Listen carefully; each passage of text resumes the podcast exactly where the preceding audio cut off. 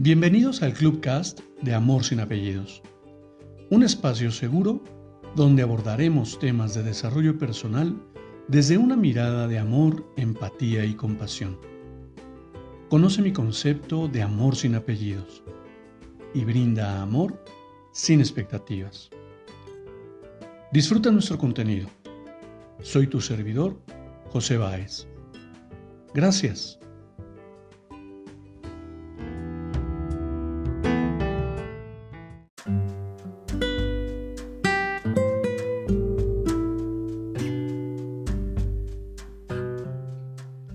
Hola, ¿cómo estás? Bienvenido. Quiero compartirte una nueva lectura para reflexionar. Hacerse cargo. ¿Qué sientes y piensas cuando escuchas esta frase? Hacerse cargo es un impulso para la acción, con conciencia de la responsabilidad que implica aquello de lo que sé, de lo que sea que te quieras hacer cargo. Aprendí que para lograr un cambio importante hacen falta tres elementos. Darse cuenta que es necesario. Ese darse cuenta puede llegarte por accidente, por curiosidad, por una importante conversación, por ver los resultados insatisfactorios en alguna dimensión de tu vida. Este paso es muy importante y solo no es suficiente. Aceptarlo no sirve de nada aún. Darse cuenta sin aceptación. ¿Cómo es esto? Es saber que hay algo que no te tiene en bienestar, pero decides hacer la vista gorda o desviar la atención tal vez, porque el proceso de aceptarlo requiere ese, ajá, ¿hasta cuándo sigo con esto? Ese voltearse los ojos para decirse a sí mismo, esto no está bien y debo parar, debo hacer algo diferente, debo atenderlo. Hacerse cargo, te das cuenta, lo aceptas y aún no es suficiente. Mucha gente se llena de cuentos para seguir en unos resultados que no les gusta, en relaciones que no les hacen felices en trabajos que se amargan, y la razón generalmente está en estos tres elementos.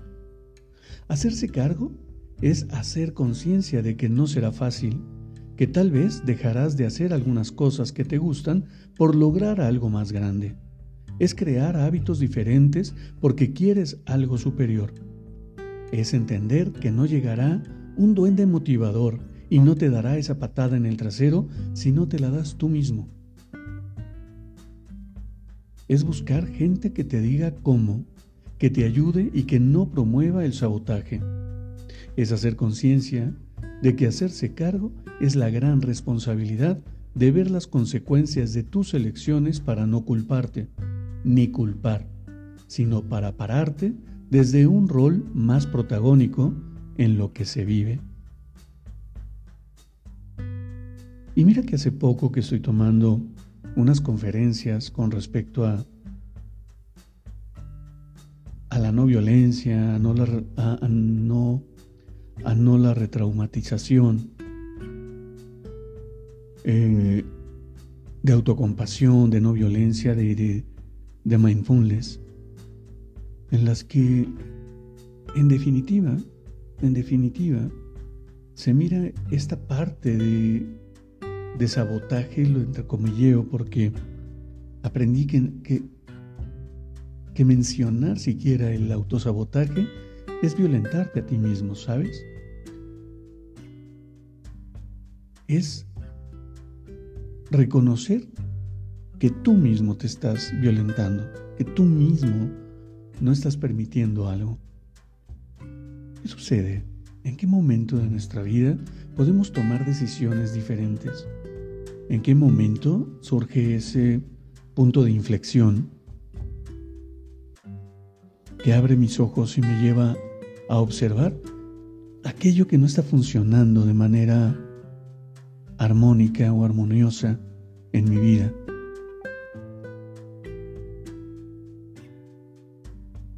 aceptar que no estoy trabajando de manera armoniosa y mirarlo con esa compasión de que como he venido trabajando, tal vez sea la única manera que conozco. Pero tomar la responsabilidad de transformar esa forma de trabajar, de transformar esa mirada, es que es ahí donde nos cuesta trabajo. Es ahí donde, dicen aquí en mi pueblo, la puerca tuerce el rabo. Porque yo puedo ver muchas cosas que no funcionan en mi vida. Las puedo observar, las puedo reconocer, lo puedo aceptar. Pero si no tomo acciones en consecuencia, seguirá sucediendo de la misma manera. Tal vez te pase como a mí, que hay momentos en los que la vida me desafía a tal manera que, que me intimida y por momentos me congela. Sin embargo, vivo un, un proceso de autoindagación, un proceso de reconocimiento. Y entonces descubro qué es lo que me hace falta en dónde requiero trabajar, qué es lo que requiero aprender, qué requiero transformar en esta realidad para hacerla más, eh, más constructiva para mí. Y por supuesto que no puedo hablar de mi entorno, porque primero requiero transformar yo Requiero tomar acciones correctivas en mi manera, en mi manera de actuar en el entorno. Si transformo mi manera de ver, mi manera de hablar, mi manera de comportarme, mi manera de vivir, transformo el entorno en el que, en el que vivo. Defiendo la idea de que como seres humanos debemos tener esa posibilidad de conectar y sintonizar con aquellos que vibran en el mismo rango de frecuencia que yo, salvaguardando mi integridad, salvaguardando mi bienestar, salvaguardando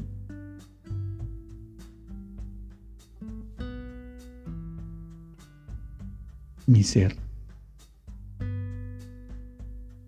Ámate profundamente y transforma el universo que vives. Ámate profundamente e impacta, e impacta a cada ser humano que cruza tu camino. Pero impactalo desde esa caricia al alma, impactalo desde esa buena actitud, impactalo desde tomar la responsabilidad de que a nadie más le corresponde transformar mi realidad. Nadie más me va a poder amar como lo hago yo mismo